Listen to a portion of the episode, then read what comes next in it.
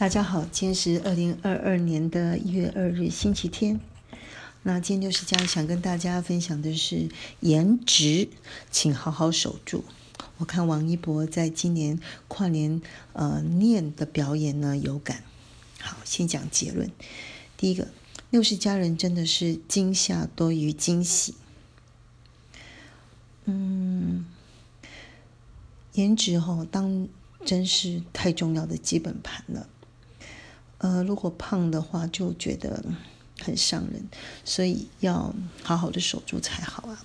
好，第一个，我们先来看谁是王一博。我想六十家人跟大家分享过，从二零二一年的啊八月开始，我因为《倒追陈情令》这一部戏呢，就深深着迷于呃王一博这位男艺人。有一句话，呃，经常用来形容王一博，三句话。第一句话始于颜值，开始是因为被他的颜值而惊艳到。第二个陷于才华，后来就发现说他努力了，在各方面表现得非常的杰出。第三个忠于人品，就说我们还发现他其实是一个呃品性非常棒的人。好，譬如说，呃，我后来回去看，呃，这就是街舞这部戏。在这个节目的时候，也去看了一些，呃，以前王一博的一些舞蹈的作品。其实哈，我发觉哈，在就是街舞的呃比赛过程里面，呃，能够比王一博跳舞，或者是不管是技术或者是难度更高的，我相信舞者跟艺人是有的。但呢，就是因为觉得王一博那个脸真的好看，身材也好看。那他的表演的时候就觉得特别的有魅力，特别的好看。那后来再看，又又譬如说，我看那个《陈情令》里面难忘记这个角色的时候，基本上他就是一个非常迷人的呃一个角色。他呢集了一个颜值高、家世好、嗯专业能力强、做事又靠谱，最重要是非常的专情。所以说，这么棒的一个人呢。这个角色本就令人非常的喜欢。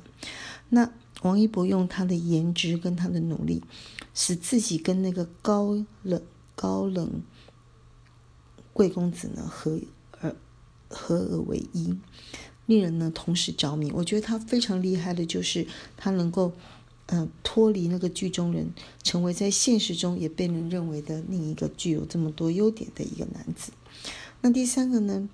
嗯，他也很棒，呃，没有特别的负面新闻，而且他非常的努力呢，呃，用作品来呈现，然后也努力保持自己清楚的脑袋，所以呢，呃，而且我也发现他在每一个重要的作品或者是戏剧里面，都会跟里面的一些重要的人物呢，呃，保持很好的朋友，用以诚来待人，所以我觉得这是都是非常棒的、很难得的特质。所以呢，呃，所以六十家人也常常呢在关注王一博的一些作品，也觉得非常开心看到他的成长。甚至呢，到后来呢，也发现呢，博君一笑的一些花絮，嗯，常常也被感动的，觉得说好像也没什么不好，甚至觉得也是挺好的。所以，在今年的跨年里面呢，呃，我就呃一直把电视打开，那随时来看一下。觉得哦，这个跨年的节目赛也还蛮难看的。然后其实只是想看一下他的这个念的这个发表。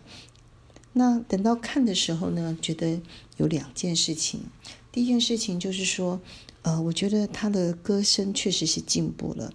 呃，他的重点的整个主场，希望把这首歌表现得很好。我觉得他有做到很大的进步。但是看他的脸哈，居然能够在荧幕上瞬间。